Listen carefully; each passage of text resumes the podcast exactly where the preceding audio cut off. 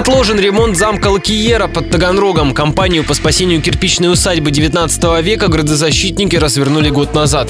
Они собрали половину требуемой на ремонт суммы, нашли подрядчика. Однако он не подошел Донскому министерству культуры и теперь ищут нового.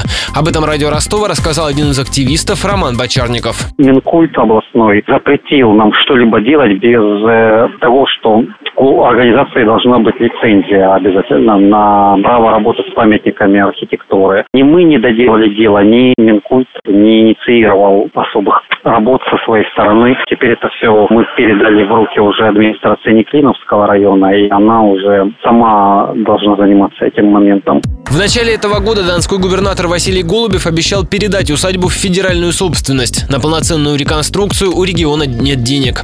Между тем, замок Лакиера все еще в областном реестре памятников старины и по-прежнему нуждается в ремонте.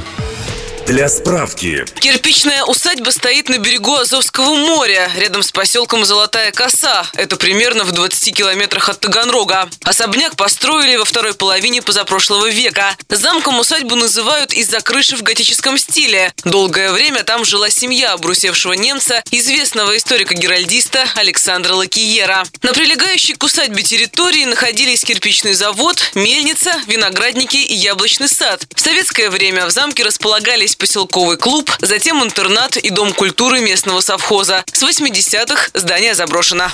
В прошлом году усадьбу посетил один из потомков Лакиера, историк Петр Сарадинаки. Он приехал на родину предков из США, где сейчас живет.